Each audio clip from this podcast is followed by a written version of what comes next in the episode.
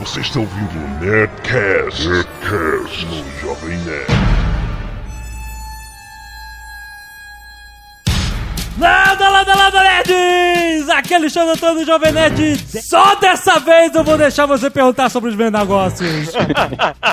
Aqui quem fala é Blue Hand e pra esse Nerdcast sem piadinhas, isso é muito perigoso.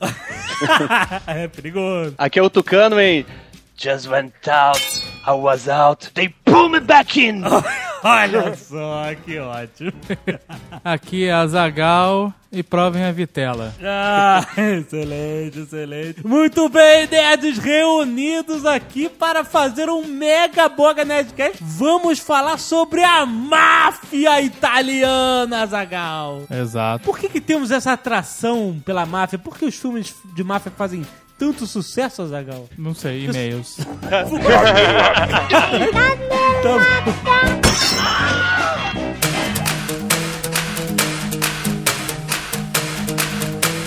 Muito bem, Azaghal, vamos para mais de caneladas e e-mails no Nerdcast. Vamos. Atenção, Azaghal, está chegando o Jovem Nerd ao vivo no fim de abril. É verdade, Jovem Nerd. Dia 25 e 26 estaremos na Famixcom em Campinas, São Paulo. Isso levando nossa própria água. Isso vai, você vai continuar a piadinha da água. né? Me disseram que o problema de Campinas não é a água, Não é o quê? é a altura do bebedouro. Olha que tu vai pra Campinas. Vai, vai com essas piadinhas. vai. Estaremos lá no Instituto Cultural Nipo Brasileiro, na rua Camargo Paz, 118, das 11 da manhã às 20h30. Aham, Sábado e domingo, Azagal. aham. Estaremos palestrando lá, como falamos no Netcast passado, mas não deixe de ir, porque vai ter campeonato de rock band, olha só. Olha E só. me colocaram nessa. Olha só. E de Street Fighter 4. Vocês vão se vestir e lutar. Isso Tá seria um campeonato maneiro de Street Fighter. Exatamente. Mas esse eu vou apanhar porque não sei dar o ultra combo. É muito difícil. Para a minha pessoa. Então, olha só, 13 reais ingresso na porta ou 10 reais antecipado, mais um quilo de alimento não perecível. Isso aí. Acesse o site para você saber mais informações. E não deixaremos de instalar a Zagal com nossas camisas Jovem Nerd! É verdade, teremos o lançamento, a camisa mais foda ever. Caraca, de explodir cabeças! Agradeçam a mim que tive a ideia genial da estampa. Sei, sei. Ah, e leve o seu dinheirinho bonito, contadinho. Leve, leve, múltiplos de 10. Isso, por favor. Múltiplos de 30, na verdade. Muito bem. Porque lá a camisa vai ter um desconto especial. Isso. Quem comprar a camisa na feira, no evento, porque nós não queremos carregar nada de volta pra casa, É claro. paga só 30 reais Ó. por peça. Trintão, rapaz. Baby Look ou Rio de Motherfucker, é tudo 30 conto. Excelente. Falar em videogame, Street Fighter, que você falou aí, Ah. parece que a Microsoft, uma dica pros nerds, a, a empresa do nosso tio Bill está dando, Ah. tem um concurso lá, e o prêmio principal é um Xbox 360. Olha aí, dando mole aí no Xbox. Então, a gente até vai colocar o link aqui, né, cara? Não é todo dia que alguém tá dando Xbox por aí. Então, por favor, se quiser ganhar um Xbox, clica aí no post deste episódio. Aproveitando esse espaço que eu tenho, eu quero agradecer aqui, publicamente, Ah. ao nosso amigo Hiro Kawahara, Olha só, Hiro Kawahara, o homem das bandejas do McDonald's. e lâminas de bandeja, Lâminas de bandejas. Sim. que ficou sabendo que eu estava atrás de um Navigator. Que é aquela rodinha que os editores usam, né, pra ir pra frente e pra trás em suas respectivas edições. Isso, é um, uma- um periférico, né, tal, que ajuda pra caralho. Ó, Coloca a pia aí, Jovem Nerd, pra caralho. Cara, ajuda muito pra editar no bruto do Nerdcast, cara. Eu não preciso ficar indo em teclado pra dar zoom, pra não sei o que lá. Só na rodinha, vai e volta, ela tem uns atalhos, cara. Então, cara, esse Nerdcast, Hiro Kawahara, ou Hiro Nakamura, como preferir, é pra você. pra você, olha aí, que bonito.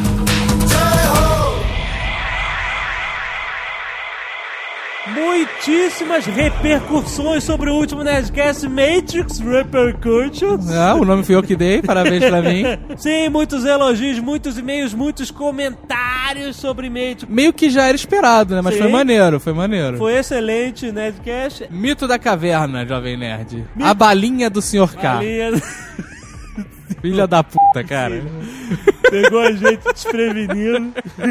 Eu já tinha ouvido esse desgraçado falar isso na faculdade. Já, né? Já. Esse negócio de vem cá, vem cá.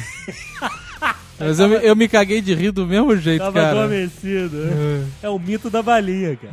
É, é. Mas olha só, a Ilha Oliveira e o Gabriel Marques mandaram uma história antiga do Piteco. Maurício de Souza, lembra do Piteco, que era o homem das cavernas? Ah, tá. Que tinha o cabelo, aquele cabelo da Mônica. De que- banana. Cabelo de banana. Cabelo de banana, só que é cabelo e barba, né? Aham. Tem uma historinha muito interessante dele com o mito das cavernas. Tem um link aí pra vocês verem. O Homem das Cavernas e o Mito das Cavernas. Exatamente. Tem um negócio de simulacro, é muito bom. Falar em simulacro, cara. Google Maps, vista da rua, Nossa, vista da rua é a parada. simulacro. Caraca, eu perdi horas nessa porra, cara. Que é impressionante. Você pode dar full screen agora e eu tenho um monitor grande aqui na minha cara. Aham. É como se eu tivesse na Europa, nos Estados Unidos. Olha aí, agora, é porque agora tem toda a Europa, Inglaterra, Barcelona, Roma. E as tudo. fotos da Europa são de melhor resolução do que as de Nova York, que Nova York foi a primeira cidade, né? Aham. Muito É, foda, muito foda. Caraca, eu se, se perder no simulacro. Porra! Primeiro e-mail de Augusto Machado. Quero apontar o que acredito não ter sido uma canelada clássica, mas talvez uma pequena confusão sobre o último Nerdcast de Matrix. Quando no início do programa o Jovem Nerd começou a citar algumas influências que aparecem no filme, falou sobre agnósticos. O correto, na verdade, é gnósticos, faz referência ao gnosticismo. O correto é gnomo, né, cara? Um conceito completamente diferente do agnosticismo, canelada minha. Diria que ele é, sim, filosoficamente a base do filme em sua camada mais profunda. Não quero aqui fazer tratado sobre o tema, mas a abrangência desta influência vai até o arquiteto, onde faz referência ao demiurgo, uma figura base do gnosticismo. Se quiserem saber mais sobre o assunto, recomendo a leitura de Pistis Sofia, um que está para o gnosticismo, assim como os evangelhos estão para o cristianismo. Olha aí que bonito. Beija você. Douglas Simon Coca, Diadema, São Paulo, 31 anos. Estava ouvindo o Nerdcast 156, Matrix Repercussions. Ah, o cara sabe, né? Eu já bota o programa. Já. E notei que vocês não comentaram o fato que, ao meu ver, foi um erro raro de roteiro do primeiro filme. Ah. Se todos que entravam ou saíam da Matrix precisavam do operador para fazer a conexão, mesmo Neo precisava telefonar para o operador da nave para solicitar uma saída, né? Ele observa. Aham. Como é que o Cypher conseguiu se encontrar secretamente com os agentes? Como ele acessou e como ele saiu depois? Será que ele pediu para o operador não olhar que ele queria dar uns pegas na mulher de vermelho? Não, olha, na verdade isso tem uma explicação. ah. Porque quando o, ele tá lá falando com o agente no restaurante, depois do diálogo, né, o Neil chega pra falar com o Cypher. E o Cypher toma um susto, né? Ele, porra, tu, tu me assustou, cara. E aí ele desliga todos os monitores dos códigos. Então ele não tava na Então, Matrix. pra mim, isso significa que ele não estaria conectado àquela. Seria tipo assim, um avatar, um negócio meio Aham. Second Life, né? Que ele. Sou o avatar do Cypher no Second Life. Não, mas foi isso que eu entendi, que ele não tava ali conectado, né? Ele tava falando ali pelos monitores mesmo, tipo no MSN. E no filme, né, como pra efeitos dramáticos, você via o Cypher lá conversando com, com a gente, pra você entender melhor a parada. Foi isso É. que eu entendi, isso até. Não foi um erro, não. Wagner Bram, analista de SEO, Search Engine Optimization. O trabalho dele é fazer com que o Google entenda as páginas. Será que o Jovem Nerd está bem otimizado? Será? Wagner.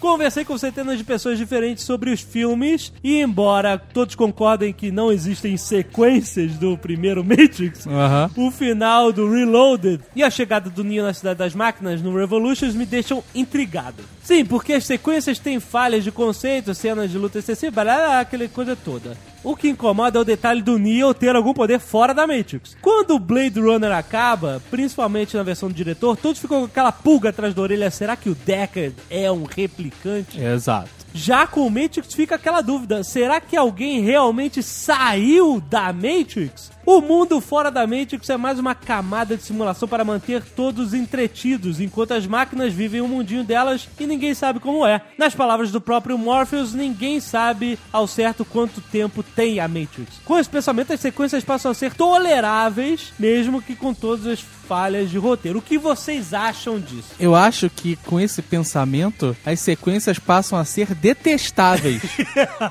Porque se eles estavam dentro da Matrix e nada estava acontecendo, Ah. o filme não tem sentido. Exato. É exato. que nem Lost chegar no último episódio e falar que eles estavam mortos e É. que aquilo é o purgatório. Exatamente. É uma idiotice sem sentido. É a pior maneira, a pior desculpa pra se escrever um filme, cara. Exato. É o cara andar, andar e não chegar em lugar Em nenhum. lugar nenhum, exatamente. É. Porque muitos e-mails, Azaghal, muitos e-mails foram sobre essa teoria da Matrix dentro da Matrix, certo? Quando eu vi o filme, eu me deparei com essa, essa teoria, eu...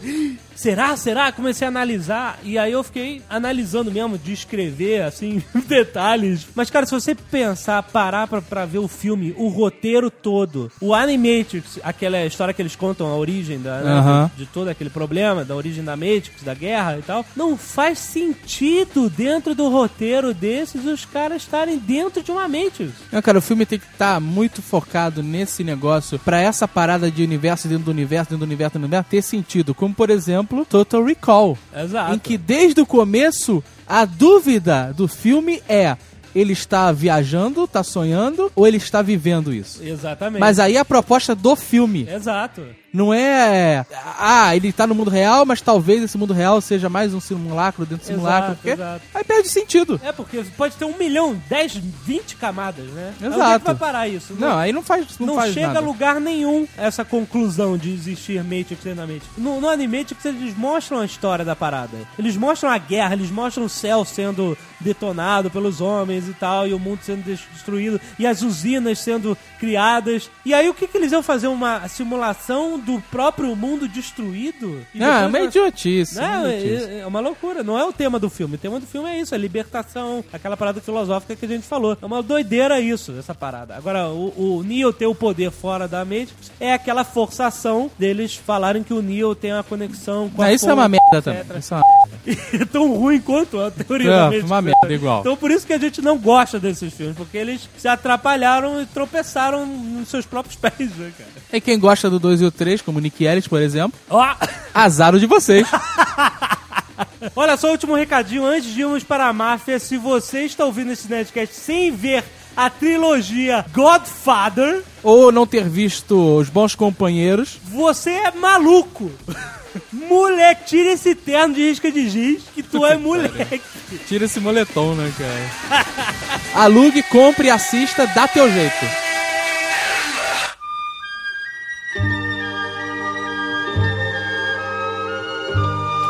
Palavra máfia, seu Tucano, tem uma historinha que você escreveu dessa vez.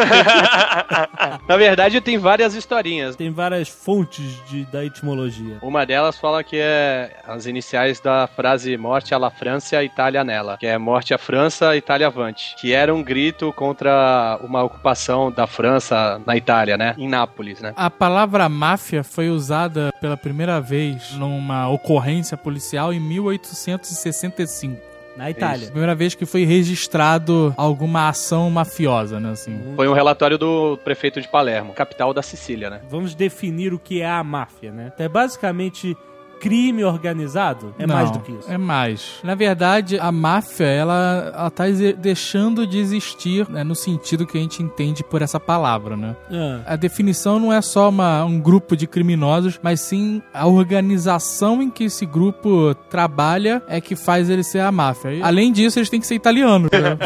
máfia virou genérica, mas eu acho que o conceito original da máfia é mais ou menos como eram os traficantes aqui no início do, do tráfico. É, é os caras que culpavam o lugar do Estado. É o cara que quebrava, quebrava o galho da. arrumava o, colégio pra Então, criança, dava o dinheiro pra comprar o remédio da velha, arrumava o hospital pro outro, e com isso to- É, todo mundo na defendia ele porque ele era o benfeitor da região. A origem da máfia foi no, no sul da, da, da Itália mesmo. É, tava começando a se consolidar o Estado italiano e o sul era uma zona foda. Meio terras de ninguém. E aí a galera que, que não tinha terra começou a assaltar gado, saquear fazenda, tocar o terror mesmo na zona rural. E aí que aconteceu? Começaram a, a se juntar grupos pra defender, como tipo fosse uma empresa de segurança. Eles eram muito bem-vindos, porque eles eram os caras que não deixavam fazer é, arruaça, que não deixavam é, invadir as, as fazendas, roubar o gado. Então eram muito bem-vindos eles. Aí, tipo, aquela história de botar o bode na sala, sabe qual É, é? porque eles conseguiram acabar com Tiraram o roubo, bode e né? não tinha mais o que reclamar, né?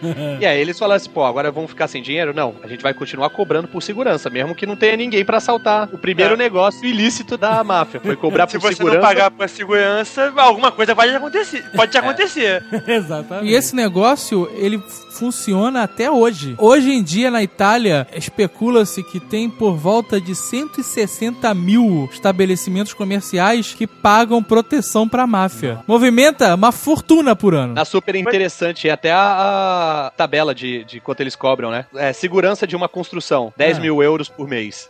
Caraca! Pois, Um, su- um supermercado de 3 mil a 5 mil euros por mês. Meu E Deus. se for uma mercearia, de 200 a 500 por mês. É, o problema, assim, na Itália, né, e no mundo inteiro, tem muito problema de autocombustão desses negócios, né? Eles as coisas, não, as do coisas nada- são, são, auto, são auto-roubadas. De repente aparece homem. Mas desaparecem. E tem que ter gente me defendendo. O mafioso não se chama de mafioso, né? Hoje em dia deve se chamar, né? É, mas ser mafioso, ser de uma das famílias, assim, é um estilo de vida, né? Eles falam que é ter respeito, ter aquela hierarquia toda. O crime organizado, ele é só uma consequência de um fenômeno que aconteceu no século XIX, no sul da Itália. Mas você quer, tá querendo dizer que crime organizado não necessariamente é uma máfia. Não. Não. Traficante de drogas Não, é máfia. mafioso. Não, esse negócio de máfia dos precatórios, nada disso é máfia. É uma forma idiota de se denominar alguma coisa que as pessoas não sabem como chamar. Durante muito tempo dizia que no Rio de Janeiro tinha a máfia dos jornaleiros, que só os italianos podiam ser jornaleiros, cacete era uma máfia. Nesse caso, como tem italianos, Pode eles até ser, pode até ser. Qual é o nome dessa máfia? La Banca? na banca. Uma das características da máfia é que ela vive de várias fontes ilegais de renda. Certo. E várias É. fontes legais também. Legais. Um cartel de drogas, como os de Medellín, eles atuam só num negócio. Drogas. Drogas. Eles se concentram só nisso. Se bem que Não pra lavar, pra, lavar dinheiro, eles compram um comércio legal também, né? Mas eles têm um ramo de atividade marginal único, né? É, diferente da máfia que tem vários, né, cara? Assim, não tem uma, uma atividade principal que a máfia tenha, tipo explorar cassinos. Não, sabe? Cassino, prostituição, contrabando, cobrar proteção, tudo isso faz parte, né? São vários ramos de atividades diferentes. Lixo. Lixo. Isso tá foda, Sim, né? sim. Isn't that just like a wop? Brings a knife to a gunfight.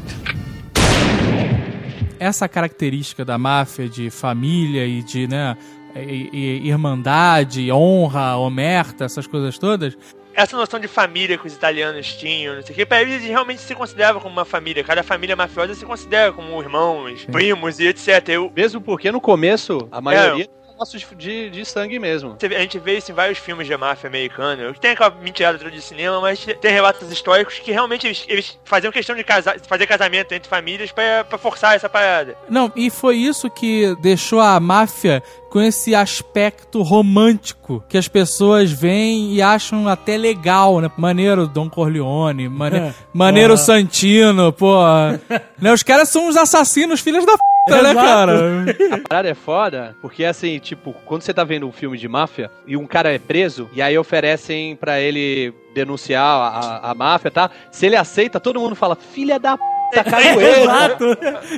Vai botar um monte de bandido na cadeia? Não, é um traidor safado. Exatamente. Corta a garganta dele e puxa a língua. O negócio da máfia todo foi que a máfia acabou se tornando uma sociedade secreta, como os Rosa Cruz, todos esses rituais deles de, de segredo. de- então fica aquele- sempre aquela viagem na cabeça de, porra, mas que legal, eles têm, tem todo o segredo da máfia, tem esse negócio, aquele negócio de- do juramento, de ser padrinho. Sim, sim. Papo de padrinho é- não é conversa boi dormir. O, o capo mafioso é realmente Sim, padrinho não. dos outros. E tem toda essa parada de pacto de sangue, de é, Ah. iniciação, né? Dizem até que essas paradas foram meio que tiradas, copiadas da maçonaria. Porque eles quiseram criar uma, uma mística em volta deles pra atrair pessoas e pra botar medo mesmo. Ah, o, que, o conceito que é conhecido dentro da máfia, que é o omerta, né? Código de silêncio, de, de honra, não é isso? que Significa? É o código de honra da, da máfia. então, É o pacto é o de pacto de silêncio.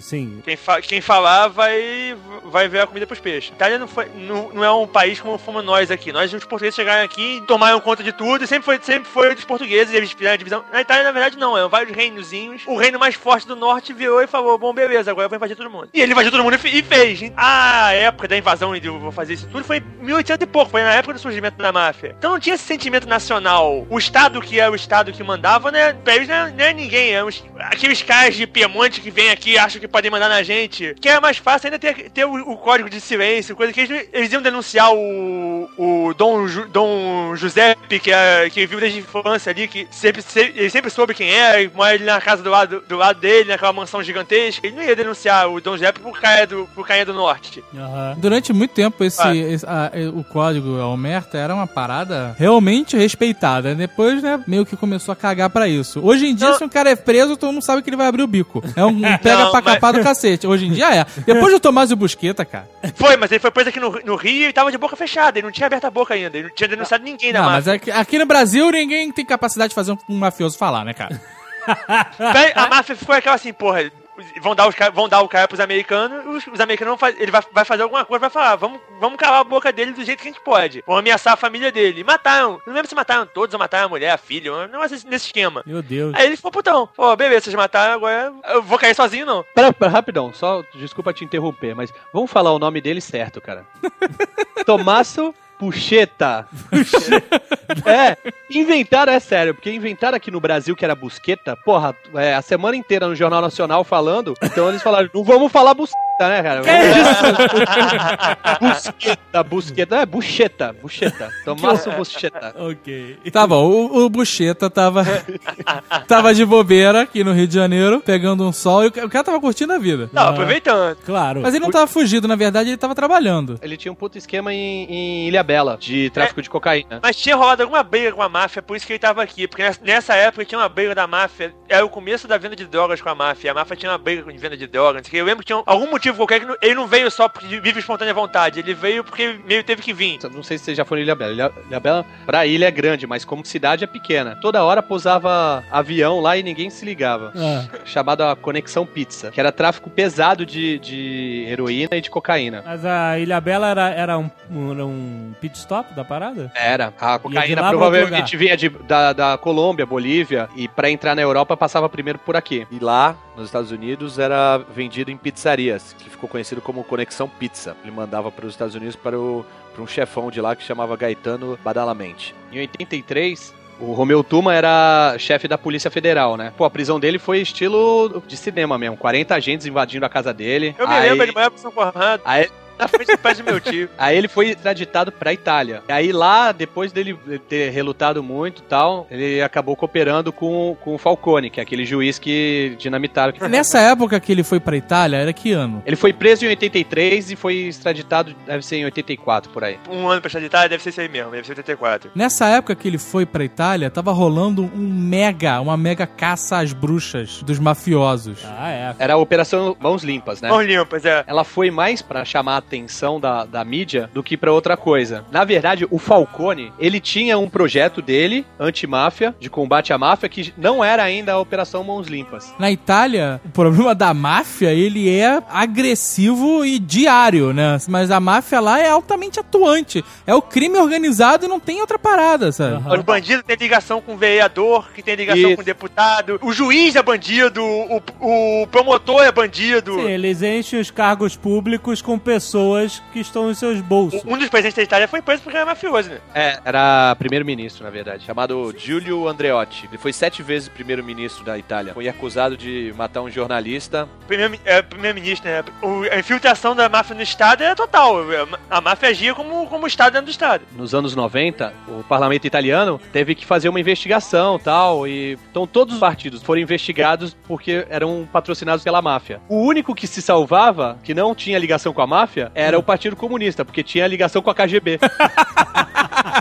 Excelente. Essa investigação contra os partidos tal, não sei o que, chegou até o Vaticano, né? Coisa que aparece no, no, no Poderoso Chefão. É, na verdade, assim, o Poder do Chefão, os três filmes, eles têm muita coisa do que acontece na realidade da máfia. É uma ficção em cima de fatos históricos. É, No final do primeiro filme, no segundo e terceiro, o Michael Corleone vem tentando, entre aspas, limpar o nome da família Corleone, né? Ele quer tornar os negócios da família Corleone É. legítimos. Hoje em dia, a gente pode dizer, Michael Corleone conseguiu, cara. Tem muita gangue, tem muita família, cara, que tem uma porrada de negócios legítimos. Se bobear, não tem nada que à primeira vista seja isso, ilegítimo. É, existem outros fatores que fizeram acontecer essa mega caça às bruxas na, na década de 80. Que a máfia, ela tava descontrolada, interna e externamente. Eles estavam numa guerra interna foda. Tinha todo dia você acordava de manhã, pegava sua garrafinha de leite, empurrava o- defunto do mafioso pro É, lado. o problema foi...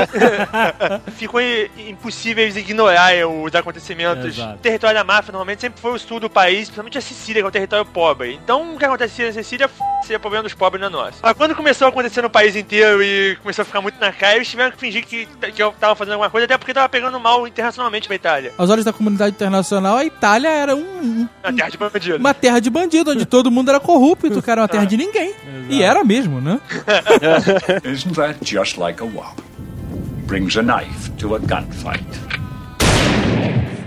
Pra terminar toda essa história de julgamento, como a máfia não perdoa e nunca esquece, Nunca esquece. Falcone não durou muito, né, cara? O mega juiz. Ele, na, na verdade, tinham outros juízes, né? Porque ele era o que Ele- aparecia mais. Era o chefão do antimáfia. Ele era o juiz popstar. Era o queridinho da televisão. Tinha, eram cinco juízes, né? Era como se fosse uma força-tarefa de, de juízes. O bicho tava pegando tanto que eles selecionaram uma elite do poder judiciário que teoricamente seria incorruptível Jedi. pra combater a máfia. E aí o Falcone botou uma porrada de gente atrás das grades, vários chefões inclusive. E foda que Falcone é um nome de mafioso foda, né? Mas qualquer nome italiano é mafioso, né, cara? Qualquer nome que acabe com vogal é de, é de mafioso foda.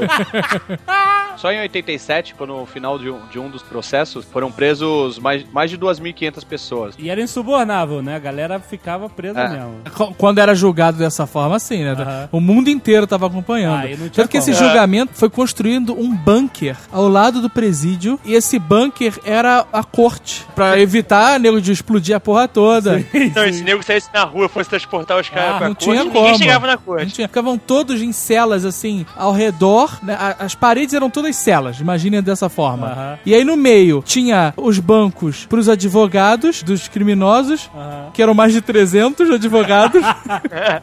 e aí ficava lá na frente o réu, mafioso, sendo julgado no momento. Aham. E tinha um- uma cabine, um aquário de vidro à prova de bala, onde ficava a testemunha. Nossa, meu Deus. Pra, pra depor e tal. E aí ficava na frente aquela cabeçada de juízes e o Falcone no meio como juiz rei. Uma das principais testemunhas foi justamente o Tomásio Bucheta. Ah, o Bucheta, ele esquentou muito aquela Ele- cadeira ali. Ele, co- antes dele ser, começar a ser interrogado, tá ligado? Ele falou a seguinte frase: Depois desses interrogatórios, senhor juiz, você vai se tornar uma celebridade, mas sua vida ficará marcada. Procurarão destruí-lo física e profissionalmente. Não esqueça que as contas com a Cosa Nostra nunca permanecem fechadas. Ainda quer me interrogar? Ele falou isso. Era foda. Bom, vamos começar. Ele não ele tinha culhones, culhones. Tinha, tinha. Culhone, culhone. Culhone. Ele vivia cercado de segurança, armado e o cacete. Aham. E aí um dia ele condenou um mega chefão Totorina. Salvatore Rina. E aí o cara falou: esse filho da puta vai pagar. E tinha que passar o recado, né, cara? Você não pode prender a máfia e ficar por isso mesmo, que senão vai todo mundo querer prender a máfia. Pois é. Olha o plano. O Totorina mandou o homem de confiança dele, que eu não, vou, não sei o nome, não me interessa ficar falando nome de italiano aqui sem parar. Aham. Descobriram que o Falcone estava indo pro aeroporto, acharam no meio do caminho um cano que atravessava por debaixo da pista, devia ser pra escoar água, alguma coisa assim. Aham. E botaram explosivos nesse cano. Não, não, não botaram explosivo. 500 quilos de dinamite. Já é uma parada difícil de você transportar até o meio da estrada, né, cara? Caraca, como é que se transporta meia O volume tonelada? de meia tonelada de dinamite, né, cara? Porra! Eles sabiam que o Falcone tava no carro blindado, então você botar qualquer explosivo, né, o o negócio tinha, eles tinham que ter certeza que eles estavam obliterando o que tava no caminho. Sim. Estavam o quê? Obliter... Obliterando. cara. Obliterando, literalmente. Mas é. E aí o cara ficou lá, sentadinho com a cadeira de praia na estrada, Que horror. esperando. O Falcone resolveu pagar de playboy e dirigir o próprio carro, botou o motorista atrás, foi ele e a mulher na frente. Três carros. Vinha dois carros de segurança, um na frente e um atrás. Ele no meio. E ele no meio. E nego vinha a 130, 140, vinha pisando. O cara viu os carros chegando, se apavorou, porque é um cálculo difícil. Você tem lá a área da explosão que o cara botou o cano, né? É. E mafioso, nenhum deles é físico, né, cara? Nem químico, nem nada do tipo. O carro a 130 km por hora, você tem que apertar o botão um pouquinho antes dele atingir o alvo, né? Sim, Pra sim. a explosão acontecer. O cara apertou antes demais. Não antes demais a ponto de não pegar ninguém. Ele acertou o primeiro carro com vontade, cara. Carro foi pra lua. O primeiro carro voou e foi parar a 200 metros de distância. Ele voou 200 metros, cara. Caraca, cara. E quando bateu no chão já não existia mais nada no carro. É, claro. O Falcone morreu também no atentado, mas não por causa da explosão. O cara tava vindo rasgando o asfalto a 130, 140, 150. A parada explodiu. A cratera levantou uma parede. Aham. Né? 500 quilos de dinamite fazem obras na pista, né, Sim, cara? sim. O Falcone e a mulher dele morreram quando o carro a 130 km por hora se chocou com uma parede que apareceu do nada no meio da estrada. Caraca, cara. que sinistro, cara. Por quê? Porque eles são italianos, deveriam estar fumando, com certeza, e sem cinto de segurança. Sem cinto de segurança, Então os dois explodiram contra o vidro e painel e tudo, cara, do carro. Olha, é, por favor, cinto de segurança. Agora, eu pago um doce, balinha, que é balinha, pra quem descobrir aonde nasceu Salvatore Totorrina. Que mandou explodir todo mundo. O Big Mandou, é o Chefão. chefão. Big chefão. O Big Era, Chefão. era, da- era o chefão mais expressivo da época. Aonde que ele nasceu? Pô, ninguém dá um chutinho? Corleone. Caralho, de prima. Sério? Nasceu em Corleone? Putz, Puta merda, cara. Mário Puzo não dá ponto sem nó, né, cara? lógico. 1930 em Corleone.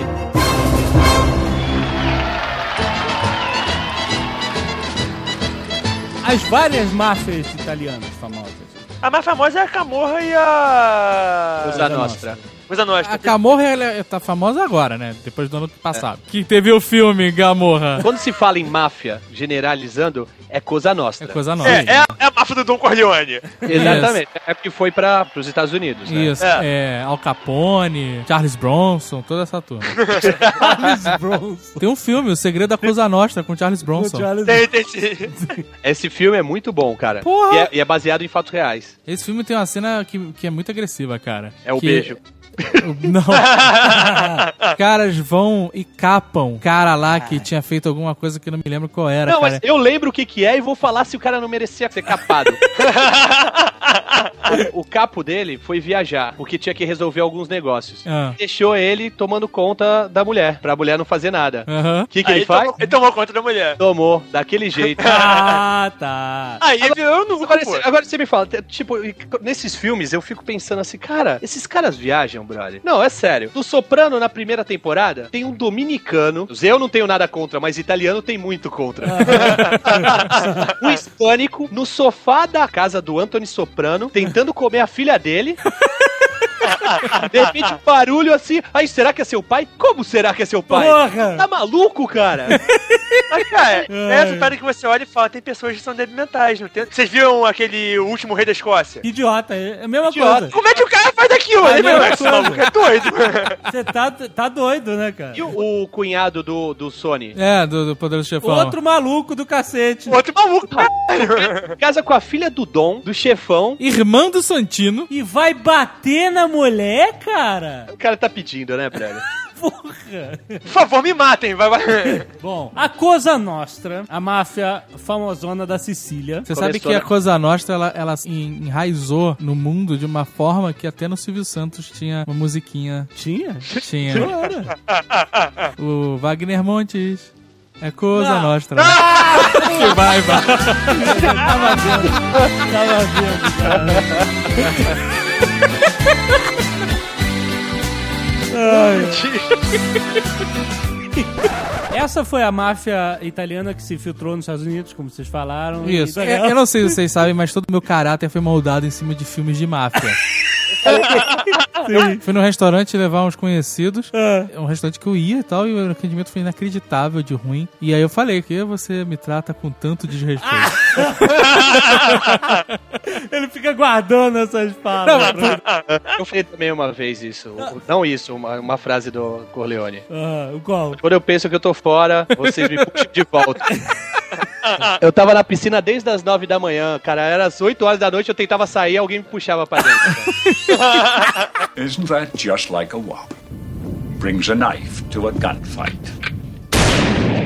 Tem outra família famosa, mafiosa, que é a Camorra, que a gente falou. aqui. Vamos lembrar que não são famílias, isso não são É. famílias. Ah, não são famílias. É, dentro da Cosa Nostra existem várias famílias. Ah, a Cosa Nostra é a máfia. De uma região específica. Ah, tá. Mas essas famílias se dão bem, elas... Dentro da coisa nossa, sim. A não ser quando tem as guerras, né? É. Não, Entre mas... as famílias. Mas aí, entre famílias da Coisa Nostra, pode acontecer uma guerra? Isso. Sim, Pode. sim. É, Então por isso que eles têm aquele entendimento pré-estabelecido, né? Na hora de se reunir e tal. Eles se davam É que, mais ou verdade, menos porque eles é, na verdade, isso aí, aquele negócio de se reunir, na, na década de 20, 30, assim, tinha um cara chamado Charles Luke Luciano, Que vamos chamar só de Luke Luciano pra facilitar nossa vida. Sim.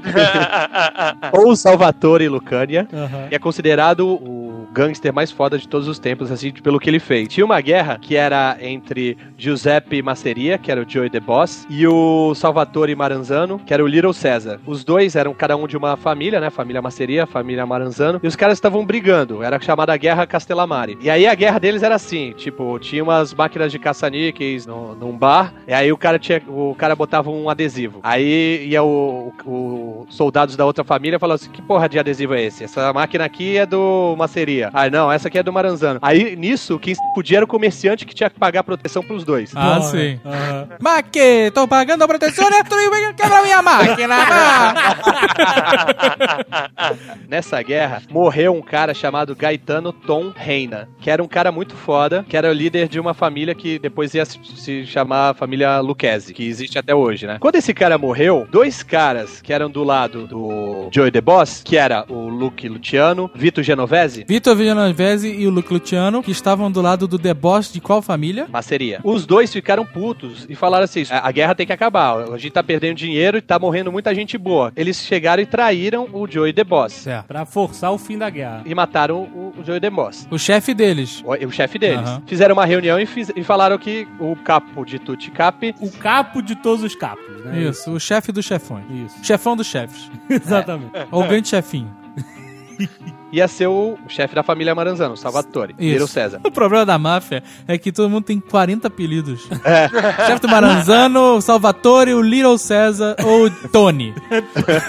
Exato. Porra! O Luke Luciano, ele tinha sofrido um atentado, que ele tinha até tinha sobrevivido e ficou com esse apelido de sortudo, né, Luke, e sabia que quem tinha feito o atentado era o Maranzano. E aí ele foi lá e chamou o Bugsy e o amigo do Bugsy, Meyer Lansky. E os dois mandaram os, os capangas deles disfarçados de polícia e mataram ele. Mataram o Maranzano. Mas mataram bonito. Foi só na facada, 300 facadas no cara. Mas esse cara que morreu aí foi o chefe da outra família, né? Isso. Que tava em guerra com eles. Eles eliminaram os dois chefes. Os dois chefes. Isso. É. E aí, quando, quando matou o Maceria e matou o Maranzano, eles chegaram e falaram assim: agora não existe mais um chefão. Tudo que a gente decidir vai ser decidido pelas cinco famílias, conhecido como a comissão. Sim. Sindicato do crime. Ah. Mas eles não decidiram isso do dia pra noite. Porra, sabe o que a gente vai fazer? Vamos fazer a comissão. É claro. A galera já tava discutindo essa ideia de comissão, não era de hoje. É, Estavam lá as 37 famílias já falando dessa porra há um tempão. Quando esses caras acabaram com todos os capos de tutti cap, Aham. aí eles falaram, essa é a hora. Exato. Antes que alguém grite, eu sou o chefão, vamos instaurar essa porra dessa porra desse sindicato do crime. Fizeram uma reunião, alguém aqui é o chefão? Eu! Pá! Próximo! E, e- e criaram um, um esquadrão da morte. Murder Inc. Isso, Murder Inc. Quando um mafioso tinha que morrer por algum motivo que eles decidiam, ah, beleza, esse cara tem que morrer mesmo. Ah. Eles não escolhiam alguém de uma família específica, não. Pega o Murder Inc. ou Assassinos S.A. e manda matar o cara. Eles tinham seu próprio tribunal e executores. Isso, né? exato. E esses caras do Murder Inc. não eram mafiosos, eles eram associados. Isn't that just like a wop? Brings a knife to a gunfight. Embora tenha extinguido o chefão, quem mandava em Nova York, mais fudido era o, o Luke Luciano, que era ele era Ele era chefe da família Genovese. Teve um cara que se fala pouco, mas que se destacou pra caralho. Só que ele ficou meio esquecido porque ele não era italiano sangue puro, né, cara? Ah. Ele era judeu. Porque, se você reparar, todo filme de máfia tem um judeu na história. O Poderoso Chefão, um dos caras é do judeu. Nos Sopranos tem lá o judeu. Quando os italianos chegaram em Nova York, quem dominava Nova York eram gangues de judeus e gangues de irlandeses. Aí o, que, que aconteceu? Os italianos começaram a se meter com os, com os judeus. Eles se tornaram mais fortes que os judeus, mas eles continuaram utilizando o serviço dos judeus. Porque o judeu já, já se envolvia com extorsão, com agiotagem. Os judeus criminosos. Não, sim. E, e os italianos? não, criminosos. Os italianos são criminosos também? Não, ou não, todos os italianos? criminosos. Cara, Sim, é só foda. pra lembrar que estamos falando de criminosos. Assim, a gente tá destacando o fato do cara ser mafioso e judeu porque não era um negócio comum. para os judeus. Porque a máfia, normalmente, ela tem só italianos católicos, tanto que tem aquele negócio de batizado Sim, sim. e se segurar a santa pegando fogo, né? Sim. Por isso que a gente tá falando dos judeus específicos. é- né? E aí teve um cara chamado Meyer Lenz, que era amigo do Luke Luciano. Ele era judeu. E o Bugs era amigo dele, que também era judeu, Bugs. Esse cara, ele era a cabeça por trás do Luke Luciano. Ah. Tem muita gente que diz que ele era, foi o mafioso mais fodão, assim. Porque ele que era o articulador foda. Quando fizeram essa sociedade do crime, ele ficou responsável por essa parte eh, financeira. Ele que levou os cassinos pra Cuba. Ah, caraca. Ele que era o amigão do Batista lá, Aham. do Fugêncio, Aham. sabe? Sim. Ele que armava tudo, cara. Ele tava por trás de tudo. Onde você viu alguma coisa acontecendo nessa época, tava lá o cara. E ele é o cara que mora na, em Orlando, na Flórida, no Poderoso Chefão 2, e quer derrubar o, o, o Michael. Isso. Caraca, olha. E esse cara era amigão e ele dava mil conselhos. Tanto que quando o Luke Luciano foi lá e matou o segundo chefão, que ele matou o próprio chefão e depois matou o chefão da outra família. Certo. Foi o Lenz que falou: olha, mata esse cara. Aham. Porque esse cara vai te matar. Sim. E se tu quiser chegar a algum lugar, tu tem que matar esse cara. E aí, seguindo os conselhos do- desse cara, o Luke Luciano acabou preso. Mas conseguiu sair da cadeia ajudando os americanos durante a Segunda Guerra Mundial. Ele ficava articulando com os mafiosos na Itália Meu Deus. pra facilitar a vida do- das tropas aliadas. Olha só. Então já preparava o terreno, às vezes já limpava, sabe, já matava qualquer resistência menor que tivesse por lá. Aham. Luke Luciano? É, pasme. Depois da guerra, o pessoal guerra. falou: valeu pela ajuda, vá pra Itália, não volte nunca mais. Aham. Aí ele não conseguiu ficar muito longe e foi pra Cuba, que aqui do lado tava cheio de cassinos, o amigo dele tinha apartamento em toda a esquina Sim. de Cuba e ficou tomando conta dos negócios aqui. Aqui que eu digo. Aqui em Cuba. O problema é que ele é, um- ele é um capo mafioso. Quando ele voltou pra Roma, surgiu um certo problema. É um capo mafioso de fora, sem território. Era um mafioso Ronin. É, todos os outros caras falaram, opa, aqui não. Então ele, ele teve que sair da Itália, porque ou ele saía da Itália, ele matava ele. Aí ele ficou em Cuba Ele até o dia que um rival dele falou: esse cara vai me fuder. Que a máfia é basicamente isso. As pessoas falando, esse cara vai me fuder. Vou Exatamente. fuder ele antes. Exato.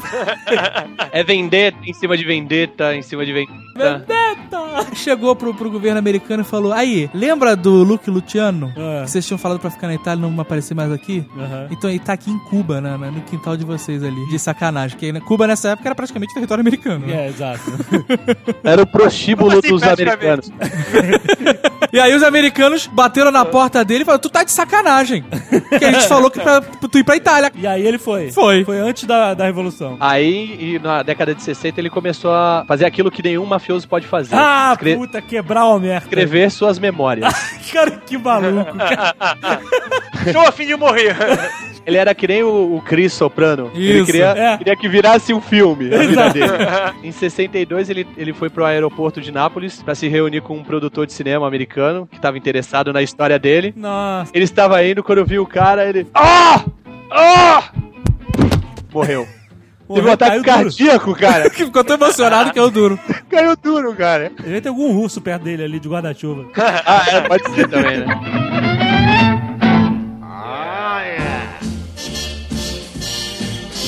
Na, na família clássica Existe uma hierarquia a ser seguida. tem o Dom, que é o chefão da família. Sim, quem viu o Poderoso Chefão entende disso. Capo família. Ou Isso. capo crimine. Ele é o chefe que manda. Como é que ele consegue... Normalmente Isso. fudendo alguém antes que a pessoa foda ele.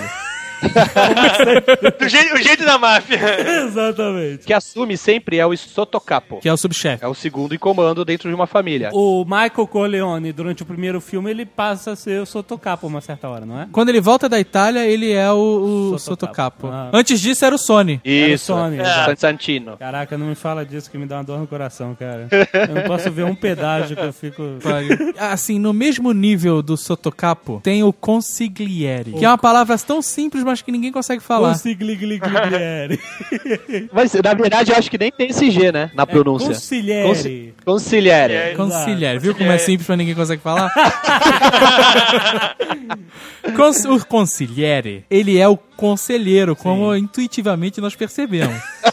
Intuitivamente. Ele é um cara que não é passional. Por exemplo, o Santino, do Poderoso Chefão, nunca poderia ser consigliere. O cara é pavio culto foda. Nem o John Patsy em Bons Companheiros.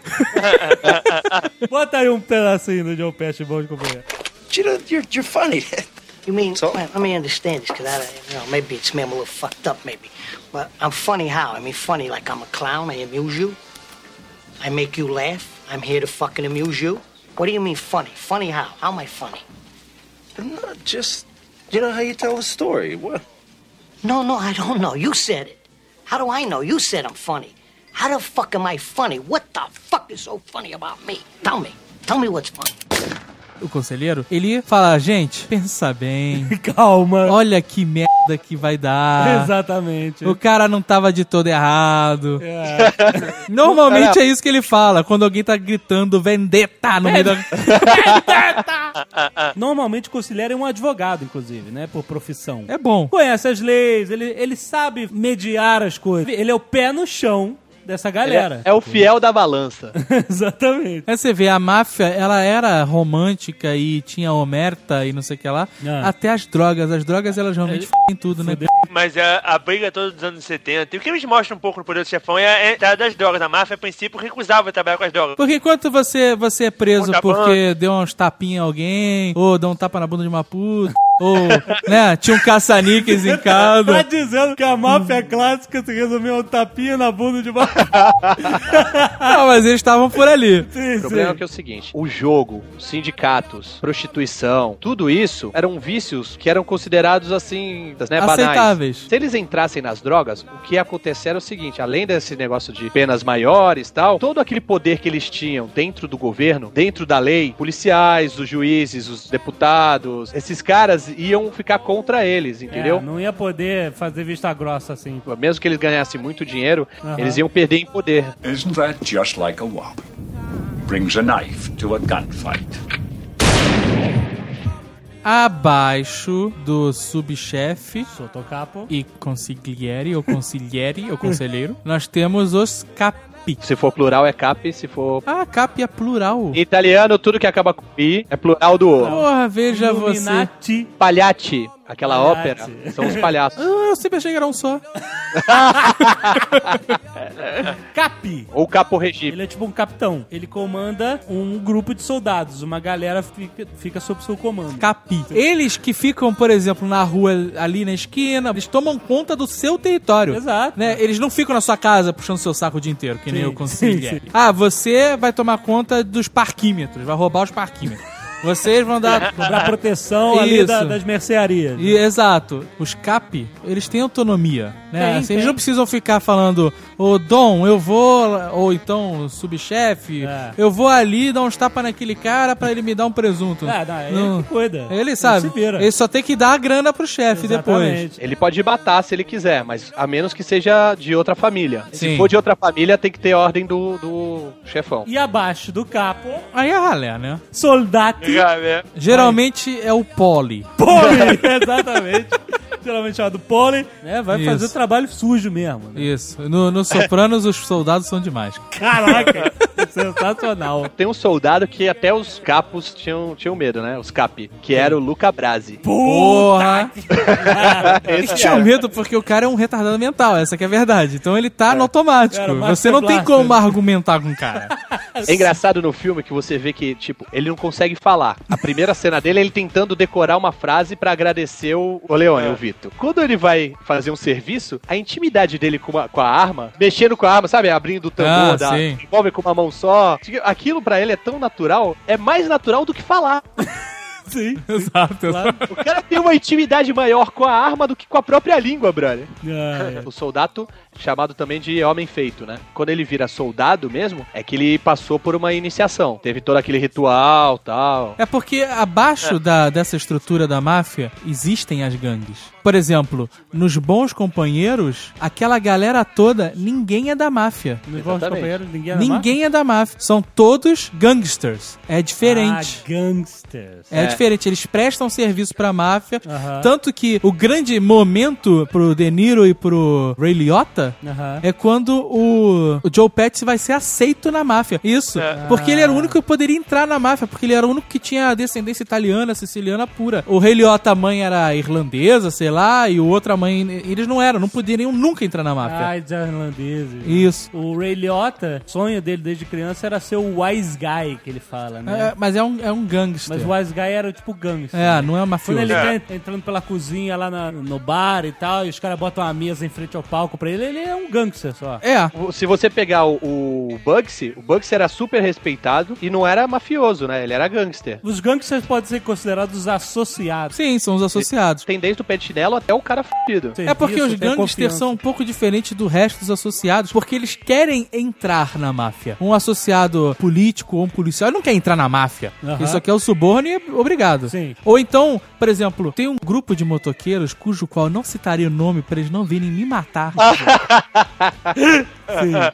E eles, na década de 70, foram os hit guys da máfia. Eles trabalhavam como matadores, eles eram associados da máfia. Eles não queriam ser mafiosos, entendeu? Eles Mas só eles faziam prestavam- serviço sujo. Do- dependendo do que, se, o que fosse fazer, qual o serviço, quem fosse matar, eles tinham que chamar gente de fora, que não tivesse vínculo com a família. Por exemplo, você vai fazer uma emboscada pra um cara de uma outra família. Se você manda os teus soldados, o soldado vai, vai pegar mal. É. todo mundo vai ficar sabendo que foi, foi a família que declarou guerra a outra. Mas esses caras não podem quebrar a omerta? Mas esses caras não sabem de nada. É, nem sabe pra que eles tomam. Alguém Ah, fala, alguém te dá um saquinho, um amarradinho de dinheiro e fala: olha, você tem que matar esse cara aqui. Você nem sabe pra quem você tá matando. Você Ah. tá- só tá matando. Cara, não rola aquele momento inimigo do, inimigo do James Bond. Eles não explicam o plano todo pro cara. Você dá o dinheiro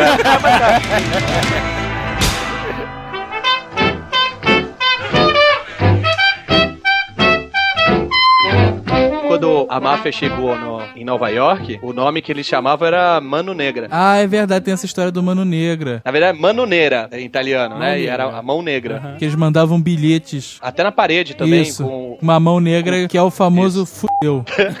Paga alguma coisa ou eu vou te matar. Se você recebesse um bilhete de mão preta, fudeu, É cara. o ultimato. Tu tinha que pagar e sumir. Em Nova York, como a gente falou, tinha. É, tem, existem, né? Cinco famílias. É porque a máfia, ela tá espalhada pelo mundo inteiro. Italiana, que é o tema desse Nerdcast, está na Itália Aham. e na América. América, I believe na América. Entre 1901 e 1914, vários italianos imigraram. Navio todo dia lá. Exato, foi uma época, né, que tinha imigração pra tudo que é lado. Aham. Junto com a galera italianos trabalhadores, não sei o que lá, sempre vai um vagabundo. Ai, filha da puta. Só que foram vários vagabundos. Muitos, uma sim. cabeçada de vagabundos. Sim. Então, a máfia italiana, ela também está instaurada nos Estados Unidos. Sim. Teve um mentor pra isso, né? Dom Vito Cássio Ferro. Vou mandar uma sementinha para a América. E isso pode parecer ruim, mas não é bom, porque graças a isso nós tivemos Frank Sinatra. Sinatra. não seria ninguém sem a máfia, né? Frank Tony Sinatra, o Bennett. mafioso foda. O cara que come a mulher do presidente dos Estados Unidos e não é morto é porque o cara tem as costas quentes pra caralho. É, porra, pegando fogo. né? Pepino de Capri! Champagne, el brindar en encontro. Isn't that just like a wop? Brings a knife to a gunfight. O motivo de ser em cinco famílias é que a cidade de Nova York era dividida em cinco regiões quando no, no início da cidade. Você, você viu aquele filme do Leonardo DiCaprio, dos Sim, irlandeses? gangue de Nova York, tinha a gangue dos cinco É. pontos. A cidade era dividida em cinco regiões. Por isso que tem cinco famílias. que- As famílias foram, expulsaram os irlandeses e os outros que dominavam as cinco O regiões. filme é chato pra c... então vamos lá. Ah, mas o filme te- teve uma influência fortíssima na minha vida. Lá vai. Ah, eu não gosto do filme, acho chato, realmente. Mas, antes de eu assistir Gangue de Nova York, eu não tinha bigode.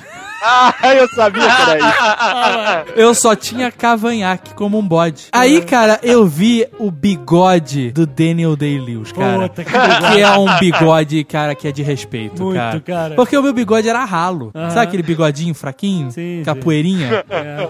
Eu não tinha vontade de deixar o bigode. Cara, quando eu vi, eu falei, eu quero ter um bigode assim. Ainda vou ter um bigode desse jeito. Não, isso tornou um. Cara, eu passei a fazer barba todo santo dia, cara. Eu fiquei com a pele em carne viva. Porque falaram, não, se você fizer barba, o bigode engrossa, nasce pelo, não sei o que lá. E, verdade. Ah, Tanto que eu cheguei a usar bigode com voltinha nas pontas, cara. Caralho, ó. Teve uma época que eu tava tão fissurado nessa parada de bigode Ah. que eu andava com um pente de bigode no bolso. E, e um relógio de bolso também com a correntinha. Eu tenho, eu tenho. Eu tenho também. Bom, a área de atuação deles era transporte de, com caminhões, coleta de lixo, aquela coleta de lixo legal, né? Aham. É, lavagem de dinheiro e extorsão de sindicato. Hoje em dia é lixo tóxico. É. Em Nápoles, cara, Na região da Campânia. A parada é- é- virou uma terra maldita. Porque os mafiosos passaram a trabalhar com lixo tóxico do mundo inteiro. Que isso? Enquanto uma empresa de lixo que trabalha correto com lixo tóxico Ah. cobra, sei lá, um dólar pra cada, sei lá, quilo de lixo, não sei Aham. como é que é a cotação do lixo, Tá, é, vamos, vamos supor. a máfia cobra 10 centavos Aham. pra fazer o mesmo, assim, né? Pra se livrar do lixo. Se livrar do lixo. Só que a máfia, ela faz o quê? Ela pega o lixo tóxico e em vez de tratar Enterra, ele fazendo não sei o que lá, ela simplesmente emite uma nota dizendo que aquilo ali é, é lixo doméstico, domiciliar, ah. na rua, no mar, sabe? Em qualquer lugar, no aterro sanitário. Deus, cara. Não, então, nessa região tem o Triângulo da Morte, né? Lá em Nápoles. É, é próximo de, de Nápoles. Certo. Campânia é como se fosse um estado. Ah, tá. Nessa região tem uma, uma parte, uma zona rural, que tem muito gado. Os caras chegam, pegam. Tchecoslováquia tem lixo tóxico, uma empresa da Tchecoslováquia, da, da República Tcheca, tem lixo tóxico, da Suíça, da França, Certo. da Alemanha. E aí, uma empresa que tem lixo tóxico paga para uma empresa italiana de Nápoles, que é uma empresa legal, só que pertence à Camorra, que é a máfia napolitana. E essa empresa, ao invés de fazer um aterro sanitário próprio para lixo tóxico, por isso é tão barato. E aí eles começaram a jogar ah, em qualquer aterro, pega, ah, tem um, tem um pedaço de terra ali, vamos jogar. Joga no mar, sabe qual é? Uma é, loucura. o que ac- aconteceu? Começou a contaminar o solo. As vacas e as búfalas iam pastar e começavam a comer grama, pasto contaminado. Fosforescente. O leite saía azul. Meu Deus. E começaram a nascer animais completamente deformados. Cabras com olho debaixo da, da boca. É. é, búfalo com quatro chifres. Meninas menstruando com sete anos de idade. Meu Deus. Mas isso é atual? Atual? É, sim, hoje em dia. É, é, hoje em dia. A Coreia e, e a China, eles não compram mais mussarela de búfala, nem de búfalo, que é pior ainda. Que nojo, cara. Que é podre. Pouco tempo atrás, cerca de 6 mil vacas foram sacrificadas. Só porque a vaca brilha no escuro, vocês ficam reclamando. É mais fácil os caras acharem a vaca, pô. E em 97, as autoridades de Nápoles declararam que os aterros sanitários estavam cheios. No final do ano, o nego fez ceia, o cacete, botou o lixo pra fora, ficou um mês o lixo na ah, porta. aquela história do lixo. O banquete do Natal pros ratos e pras baratas. Tu, tu já ouviu falar do flautista de Hamelin? Sim, dos ratos. Só faltou ele pra fazer a, a história ali em Nápoles, cara. Tinha mais rato do que em Veneza, meu irmão. Tinha rato pra tudo quanto é lado. É, é difícil, hein? A máfia calabresa, eles continuam com aquele romantismo tal, chama Ndrangheta. E aí o que, que eles fazem? Ao invés deles enterrarem lá na, na própria Itália, como eles amam a pátria deles, eles enterram na Somália. que ótimo, né, cara? Tráfico de lixo nuclear, meu amigo. Eles fazem isso direto, nego manda pra China. Pra reciclagem. Tem um filme que é muito maneiro, que chama Gomorra. Ele é tipo Cidade de Deus napolitano. Tem um espírito parecido. Essa parada do lixo foi uma mina de ouro que eles descobriram. Esse depósito ilegal de lixo, 19 bilhões de euros por ano. Tráfico de drogas. Ah, Tudo bem que eles demoraram pra entrar, tá? Mas, porra, sabe quanto é que eles, que eles movimentam hoje em dia de tráfico de drogas? 59 bilhões de euros. Cara. Tráfico de droga tem uma pesquisa que fala que é, é a, único, a única atividade humana que dá 11 mil por cento de lucro. Sempre rolou isso, é que a, a gente via nos filmes, o mafioso nunca matava um inocente, né? Era sempre um É. mafioso matando outro mafioso. Isso. Então ficava fácil. No, Os caras, filme, no filme é bonito, é, mas os caras trabalham em- nas mais desgraçadas ramos de comércio. essa vida não é desgraça dos outros, né? Óbvio que. Empréstimo, porra, 15 bilhões de euros por ano. Tá, mas a gente O passa no cara que não Brasil. paga. o cara que não paga no filme é sempre aquele cara escroto, né? É. Ah, Aí vai lá o, o mafioso e quebra o joelho dele com um taco de beisebol. mas, mas na maioria das vezes não, cara. A maioria É das velhinha, vezes é velhinha boazinha. dono de uma mercearia. Nos filmes tudo fica muito romantizado, né, cara? É. Né? Só os malvados que morrem. né? Não, é sempre o cara escroto. É, né? exatamente. Mas no filme fica legal.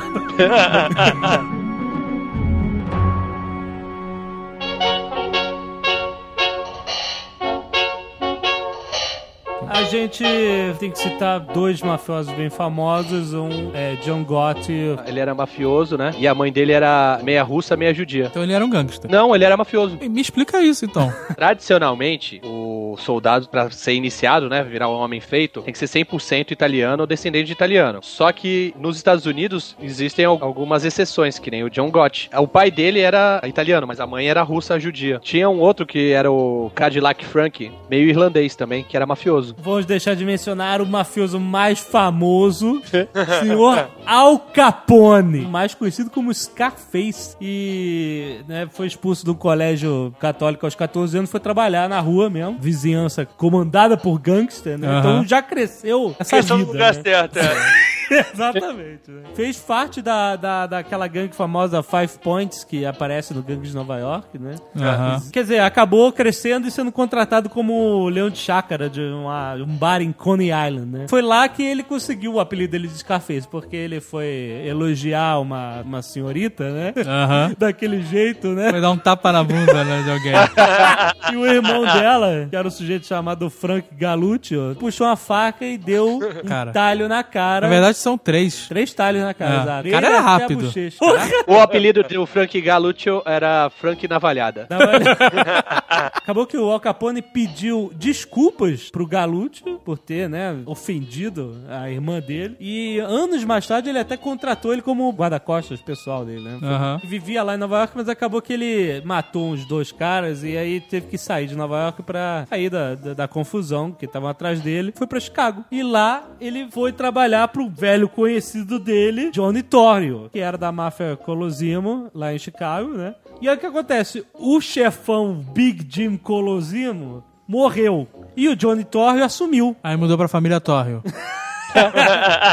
E aí, quer dizer, o Al Capone tava amigão do cara. E aí, alguns anos depois, já em 1922, ele era sócio dele, né? Lá e tudo. Veio a lei seca nos Estados Unidos, né? Que foi um dos principais motivos da máfia ficar tão forte no- nos Estados Unidos. Exato. Exato. Foi a catapulta Porra, mafiosa. Você pega um dos bens de consumo mais vendidos e produzidos no país e você torna ele ilegal. É um negócio ilegal aceito. Que até policial. O policial bebia, pô. É, Todo mundo bebia. O negócio foi proibido, mas todo mundo consumia. É como Cara, se do dia é pra noite coisa- você proibisse o refrigerante. Então, quer dizer, você deu uma válvula de escape gigantesca pra máfia. Que o produto continuava sendo uma necessidade, Exato. existia um mercado, É claro. só que o preço, pum, foi lá pra Cara, cima. a cachaça tava todinha lá no Canadá. Faltava cara pra ter culhão de ir lá buscar. Os italianos eram esses caras, com culhones.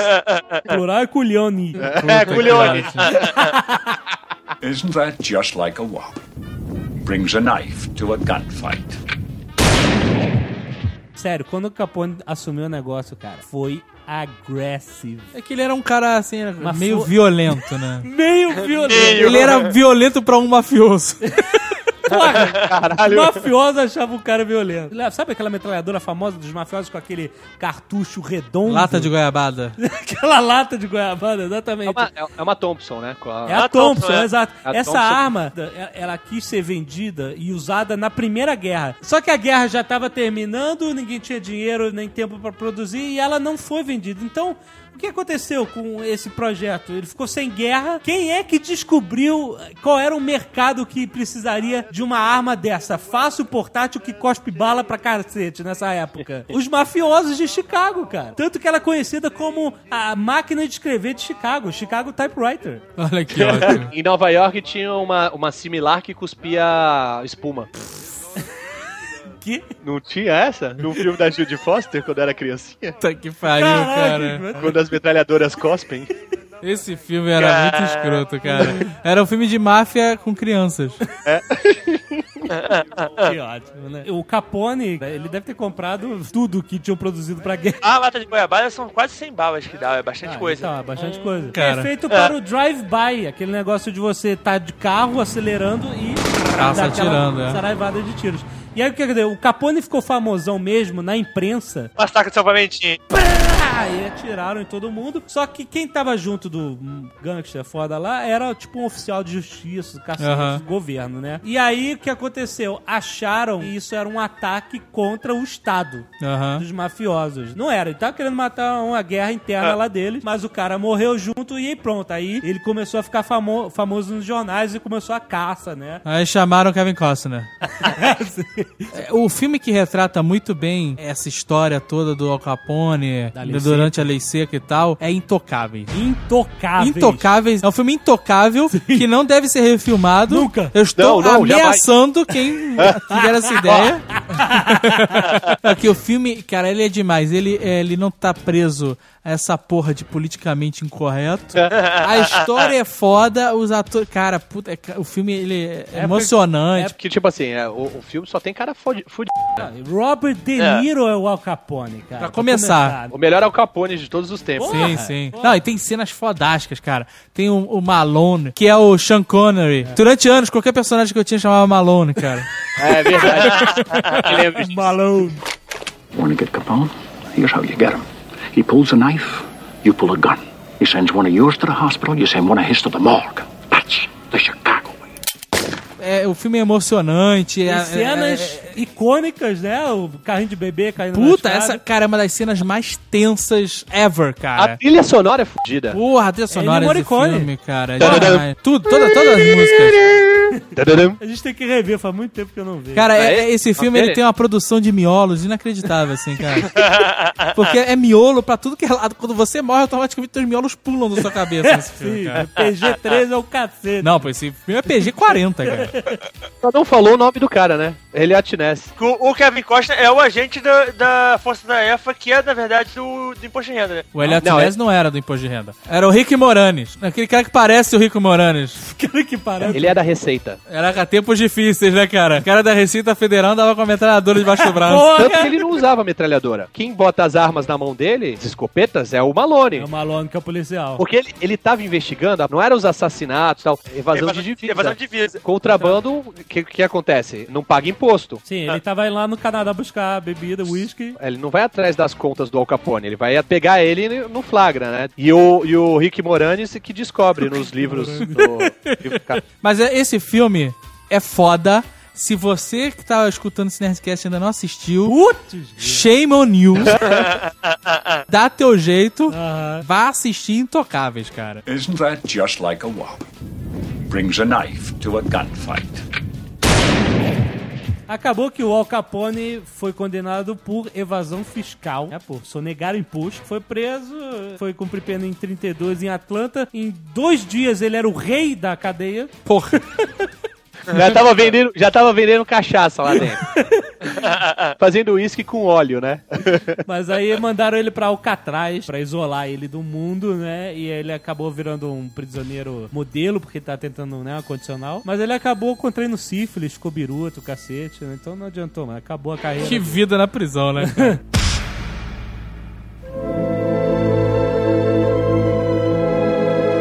Mas vamos aos filmes. Falamos aqui de Intocáveis. Poderoso mas... Chefão a gente já falou, Poderoso cansou Chefão. de falar. Sim. O Segredo da Coisa Nostra, Charles Bronson. Ele é baseado em fatos reais, né? Foi o primeiro delator da máfia, que foi assim, armaram pra ele, pra ele ser preso, e tentaram matar ele dentro da cadeia. Aí ele foi tentar falar com o Vitor Genovese, que nessa época tava preso, e o Vitor Genovese vai lá e dá o beijo da morte, que é aquele beijo na boca, tu vai morrer. A história do beijo da morte que eu já li, o motivo de ser um beijo na boca é porque pro italiano, se um homem beijou o outro na boca, os dois tem que morrer. E aí, aí oferecem pra ele depor, né, na justiça, troca de programa de testemunha e tal, não sei o quê. Só que nessa época, o programa de testemunha era assim: você fica na solitária, numa uma cela separada de todo mundo e não morre, mas prisão perpétua. Era só pra você ficar vivo, não tinha aquele esquema de você mudar pra uma, uma mansão no interior. Ele foi o primeiro que, que quebrou a omerta, né? Isn't that just like a wop? Brings a knife to a gunfight. Era uma vez na América. Era uma vez na É, muito maneiro. Filmaço gigante, Gigante. mas foda. Sérgio Leone, né? A Isso. trilogia que a gente falou até no Nerdcast sobre Western. Temos também é, um filme que fala da máfia mais antiga, mas que é recente, que é o Estrada para a Perdição. Ó, fantástico, baseado no graphic novel. Trilha sonora fantástico, Thomas Newman. Nossa, cara, que filmão. Tom Hanks. Tom Hanks tá foda nesse filme. é Tom Hanks tá, é Tom Hanks tá pre- foda nesse filme. Que é o seguinte, a máfia dele é a máfia irlandesa. Irlandesa, exatamente. que é associada à máfia italiana. Exato. Tem uma hora que ele chega e fala que tem que roubar o dinheiro do Al Capone, pro Al Capone entregar o cara que ele quer. Exatamente. Bugsy, bom Que também filme, é- não é maravilhoso, mas é legal. Outro filme também que mostra a máfia de chapéu é Johnny o Gangster. Isso eu não vi. Johnny Também não. Gangster. Esse não... É com o Michael Keaton.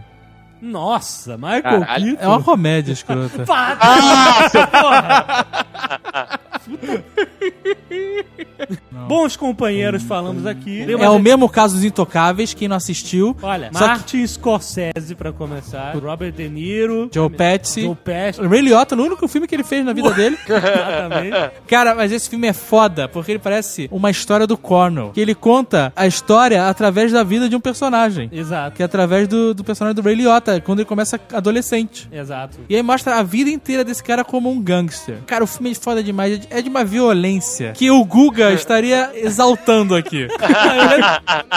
Não, a primeira cena do A filme... primeira cena, a primeira cena é a melhor. É inacreditável, cara. A primeira cena mostra ao que veio o filme. É, é, É, a é muito boa mesmo. Dentro disso, Martin Scorsese, não bastasse esta pérola, tem Cassino, Ah, sim. mostra a máfia de Las Vegas. Os mesmos atores. Inclusive o Joe Pesci, eu acho que faz o mesmo personagem, né, cara? É, É, Que ressuscita e volta pro segundo filme. ele faz o papel de Joey Pass. You motherfucking you. O que significa isso, cara? You motherfucking you. Get this through your head, you Jew motherfucker, you! You only exist out here because of me!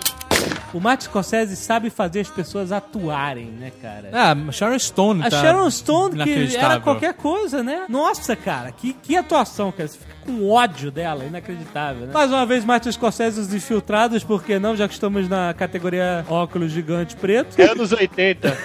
É, ganhou o pai- Oscar, mereceu. O Infiltrados é um filme que não se via há muito tempo e só o Martin Scorsese sabe só fazer, ele, cara. né? É, é uma porrada verdadeira. Não é só o Martin Scorsese sabe fazer isso hoje em dia. E pra provar que o filho da p... sabe fazer qualquer um atuar, Marco Wahlberg. Caraca. Inacreditável. Inacreditável, com a peruquinha do Tom Hanks no Anjo dos Demônios. Isn't that just like a wop? Brings a knife to a gunfight. Desafio no Bronx é um filme interessante sobre máfia, tendo uma outra ótica. Exatamente. Eu achei legal pra caralho. Sim, mostra um pai, o Robert De Niro, e que o filho dele é tentado por um mafioso, direto. E o pai fica, né, fica aquela coisa do pai mostrar pro filho que a máfia não é o melhor caminho e tal, e o mafioso indo lá sempre, sabe? É Muito legal o filme, cara. Tony Brasco, Que é foda muito- demais. Muito bom. Com o Al Pacino num papel espetacular. E o Johnny, Depp, Depp. faz a história de um policial infiltrado, ficou seis anos infiltrado na máfia. Cara, que É, é maluco, real cara. também, é o Joe Pistone. Isn't that just like a wop? Brings a knife to a gunfight. Tem aquele do Denzel Washington, o gangster. É maneiro, é, é, é maneiro Ah, é. esse filme. Ele não é máfia, mesmo porque ele é negro, não- Isso. não- nunca iria entrar numa, numa máfia italiana que é extremamente racista, né? É verdade. Exato. Mas o filme é muito bom, mostra toda essa parte de investigação. É com o Russell Crowe, gordinho. Olha só. É muito bom o filme, muito bom. Outro filme legalzinho, mais light sobre máfia. Uma receita para a máfia. Tava de tarde em casa sem fazer nada pra sessão da tarde. Não, não, acontece. não passou na sessão da tarde, nunca vai passar. Passou, eu fui ver no- nesses cinemas de tênis verde, sabe? É com o Dani Aiello, que ele tem um restaurante, ele é italiano, todo mundo acha que ele é da máfia, mas ninguém tem certeza. E aí o filme fica mostrando só aquela historinha do restaurante italiano, mas por trás tem a máfia ali, muito foda, muito legal. Não é um filme de máfia, mas é maneiro, assim, divertido. Dá uma fome fudida esse filme. O filme que tem o Danny Aiello, que é um mafioso, dono de restaurante italiano, também é o profissional, que não é um filme de máfia, mas ele era um hitman, né? É, ele era matador da máfia, é. E o Danny Aiello era um mafioso, né, Isso. teoricamente. Que Johnny o Gangster, a gente já falou, filme de comédia. Mas esse filme tem uma história interessante que eu quero levantar aqui. Eu vi esse filme, eu era molequinho, devia ter, sei lá, uns 12 anos. E eu achei foda. E aí eu obriguei a minha mãe a comprar um terninho pra mim. um terninho listrado, cara. Ah, não acredito. Cara, E aí, pirei foda. Era calça preta e o, o blazer branco e preto listrado, né? Meu Deus do Só céu. que o blazer não era pro meu tamanho, né, cara? Era um blazer pra uma adolescente, sei lá. E aí ela comprou e mandou fazer bainha. Pô, bolso gigante. e aí eu andava o dia inteiro de terninho, sabe? Pagando de, de mini mafioso. Eu queria ir pro colégio de terninho, mãe nunca deixou. Máfia no Divã é um bom filme. Se você é versado em filme de máfia, é um bom filme, uma sátira com muito bem feito. O 1 é bem melhor que o 2, né, assim, né? Tem uma história em quadrinho que surtiu um efeito parecido comigo que aconteceu com a Zagal. Quando eu li Darkness, Ah, Darkness. É, tinha uma parada de máfia também. é, o cara era o Francese, Aí ele né? pediu pra sua mãe uma roupa da Witchblade. Quase isso, quase isso. Eu achei muito maneiro o cara usar um terno branco. Ai, meu Deus. Foi unânime. Todo mundo que eu falei que ia comprar um terno branco falou pai de santo. Ninguém associou a mafioso, cara. Só associou... Eu falei assim, "Ca- porra, tem aquele cara do Intocáveis, o assassino. Porra, aquele cara era ruim demais, cara. Uh! Aquele cara, porra, tu, tu olha pra cara dele, tá, dá medo, né, velho? O importante é quando você usa o terno branco é usar aquele sapato preto e branco ele bicolou, É, sabe? sim, sim, sim. Isso é essencial. Isn't that just like a wop? Brings a knife to a gunfight.